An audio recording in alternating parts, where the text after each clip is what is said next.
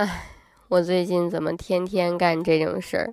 又录完了，发现又没开话筒。哎呀，我说人点儿背了，真的是喝口凉水都塞牙。本来就感冒了，一遍一遍不停的录啊。再来一遍，先看微信平台上啊，嗯，小胖子说。比我还胖的欢欢，你知道为什么你开到的啊，你看到的月亮不是那么的大吗？不是你没有参照物，而是你的脸太大了，所以显得月亮就比较微不足道了。还有傲小屋说，胖小欢太久没有看到你了，特别的想你，无奈只能睹物思欢，什么平底锅呀、切菜板啊、拖把呀、沙发靠枕的煎饼果子呀。仿佛都看到了你那圆润的面容和霸气的发型，又浮现眼前。那天去动物园路过河马池，竟然也情不自禁的呆立了一下午。临走时眼角还湿润了。所以就是我这感冒迟迟不好，跟你们是有一定关系的，你知道吗？就是我天天本来感冒要好了，结果我一睁开眼睛看看这个微博，看看你们的留言，立马我又开始咳咳咔咔咳起来了。还有这个，呃，画凤飞灰欢欢，要不要我们在北京搞个聚会呀？人家搞影迷会，你搞个爱胖欢、爱美食、爱声音，以你的名气，起码可以承包一个食堂。你还是要拉点人气噻，拉人气，拉人气。没有关注微博的，快点去啊！快点去关注我的微博啊！还有诸葛亮老七，哦，不是老诸葛亮，不是诸葛老亮，你这个名字太难念了。他说：“欢欢为什么越来越喜欢你？尤其不看到你的靓丽的脸蛋的时候，以及这个零零七啊。”他说：“你还是不要说大月亮吧，很容易让人想起抹欢的大脸。”我不想跟你们说话。为了让我的感冒能够快点好起来，我决定不再看留言了，因为再看下去我又该开始咳嗽，没法正常主持节目了。网易轻松一刻为您报时，抓紧时间开整。特此声明，以下内容均为不靠谱的小道消息，仅供娱乐，谁傻谁真信。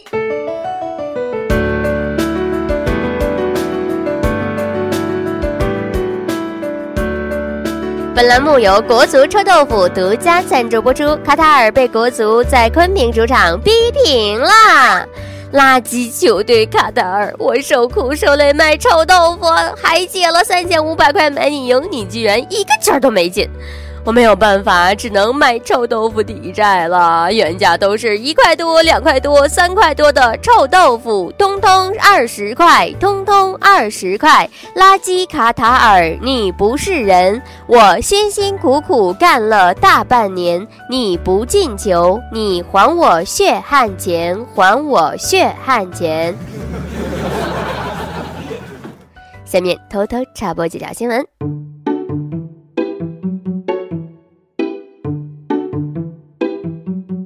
各位听众，各位网友，大家好！今天是十一月十六号，星期三，屋漏偏逢连夜雨，儿到荒年饭量增，双十一刚破一次产，现在又破啦！我是刚买国足书的郭女侠欢欢。哎呀，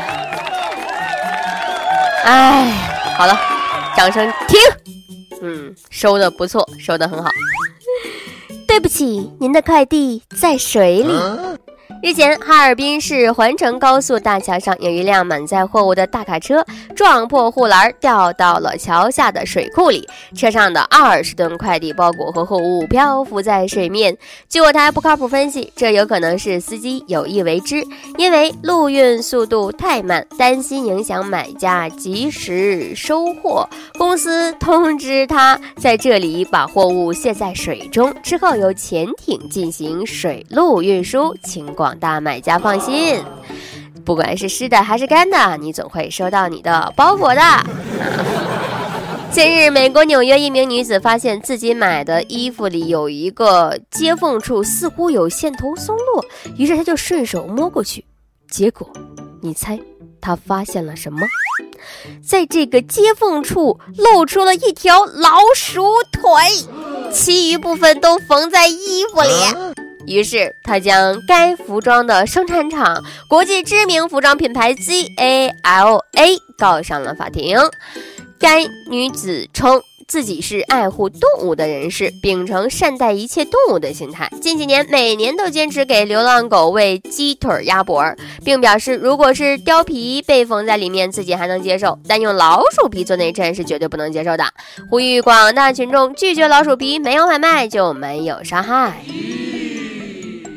湖南宁乡县的村民黄先生啊，最近出名了。他把饲养的土猪赶上了高台，进行跳水锻炼，来提高猪的免疫力，增加猪的进食量和生长速度，提高猪肉的品质和口感。黄先生向记者介绍，经过跳水游泳锻炼的猪肉价钱比市场上的普通猪肉价钱要高将近三倍。同时，跳猪跳水已经成为一个吸引众多游客的景点，并表示猪固有一死，人锻炼是为了活得更好，他们锻炼是为了死得更值。唉，都不容易啊。近日，重庆高速交警执勤的时候，发现一个轿车停在应急车道，也没开应急停停车灯啊。走近才看见，车内人员都在购物网站秒杀。司机李女士说了：“哎呀，我看上一件衣服，正在限时秒杀喽，所以我赶紧停车买东西噻。”对此，据我台想象经验丰富的王警官表示十分理解。秒杀衣服对于女性来说当然是紧急情况，并希望能够亲自帮李女士把购物车中的物品全部秒杀掉。在逐一删除购物车中的物品之后，王警官致电李女士的老公，并提醒：“呃，以后你妻子再遇到类似的紧急情况时，请记得及时和我联系。”哎，刚刚说这个警官姓啥？王警官。近日，华东政法大学试行刷卡考勤，本科生需要在上课前和下课后在指定设备上各刷上一次校园卡，没刷卡就认定为缺课。有学生认为这就是强迫上课，有违大学自由精神。对此，我台刷卡基本靠带，加班基本靠踹的小编豆子表示：“学生真是傻了，难道代刷校园卡不比带点名更容易呀？真是。”看你们都不好好上课上上班的，你看我多敬业呀！啊！近日啊，广州的王先生上班时遭遇了惊险一幕。当时他一边走路一边低头刷手机，没想到哐当一声巨响，前方居然砸下了一个阳台。哎呀！闻讯赶来的警察面对记者的。镜头对王先生进行了安全教育，还提醒路人不要一边走路一边玩手机。没想到王先生回呛了一句：“幸好我是玩手机噻，要是不玩手机走快几步，我就中招了。”仔细想想，我觉得这位王先生说的很对啊。下面偷偷插播几条新闻，不，下面我都气糊涂了。下面请听详细新闻。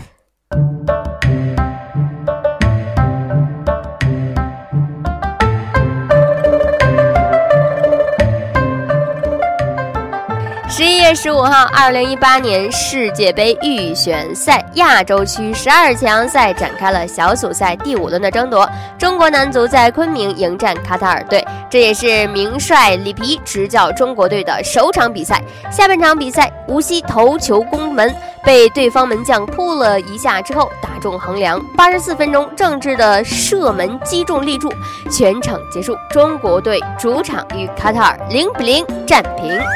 对此，我台因买国足输球而倾家荡产的爱国富二代李天二含泪表示：“咒骂伤人，才几天的里皮呀，仅要一场比赛就拿到了高洪波执教四场比赛的分数，真是可喜呵呵。谢谢里皮，虽然没赢，但这也不是你的错，没有你，连踢门柱都难呢。”在场外大马路上听球，险些被吴磊一脚射门击中的二狗子表示：“哎，这支国足让我们感到很陌生啊！要不是这一届世预赛球门不行，本来这场是可以给我们带来胜利的。国足健儿们也结结实实的给里皮上了一课：国足不是你想得想得就能得。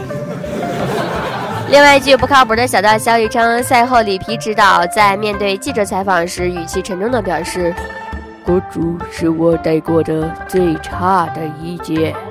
”好了，今天的节目就是这样啦。我看看我开话筒了吗？各位想要找到我的话，一定要去新浪微博搜一个叫“郭女侠欢欢”的人，你会有惊喜的，好吧？今天节目就是这样了，轻松一刻总监曲艺写本期小编包小姐将在跟帖评论中跟大家继续深入浅出的交流。明儿同一时间咱们再整，拜拜。